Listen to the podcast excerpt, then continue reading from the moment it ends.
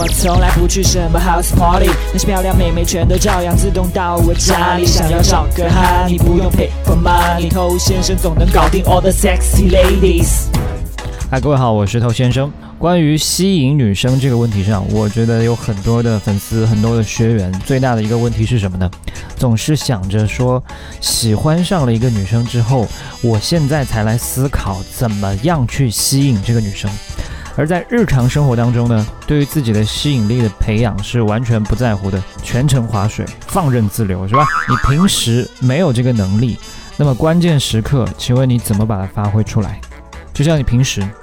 从来没有去打过球，但是最近你要去参加比赛，你想干掉对手，获得荣誉，那你现在呢就去讨教一个球类运动的高手，让他告诉你应该怎么运用技巧，那你觉得你可能赢得了吗？所以临时抱佛脚这种是侥幸心理，希望你在平时就要认真对待自己，让自己变得越来越有吸引力。嗨，你多久没有恋爱了？加入偷先生内部进化课程，学习更多干货。微信了解一下，b a d t o u。OK，我最近写了一本迷你电子书，叫做《恋爱偷心术》，大家可以通过微信 b a d t o u 进行免费的领取。老兄弟呢，只要你加过任何一个偷先生工作室的号呢，都可以跟他免费索取，不用再重复添加了。好，今天要讲的一些都是提升吸引力的小方法，所以小方法呢都是比较简单的一些 tips。虽然不是最核心的部分，但是呢，也可以让你整个人的吸引力变强。第一个外形方面的，胡子，胡子是最能与男性直接挂钩的一个事物，所以有胡子，它一定比你没胡子的时候会显得更加有男性气感。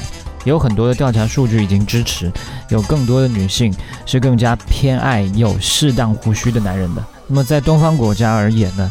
留轻度的胡渣，相对来说更加符合我们的审美。大概剃完胡须五天左右的那个长度。但如果说你的毛发不是特别浓密的话呢，就建议不要去选择这个方式，因为最后长出来稀稀拉拉的，比没有还难看。想要解决这个办法呢，一个就是去植胡须，另外一个办法呢就是服用雄性激素。这个呢就需要听从医生的指导了。那么讲第二件事情，香水。那这件事情很有意思。当我们使用香水的时候，我们可能会觉得说，散发出一些迷人的味道，可以去吸引女生，这一点也没错。如果说你选择的香水味正好符合某个女生她的喜好的话呢，很有可能是会加分的。但除此之外呢，他会用另外一种方式让这个男生显得更有吸引力。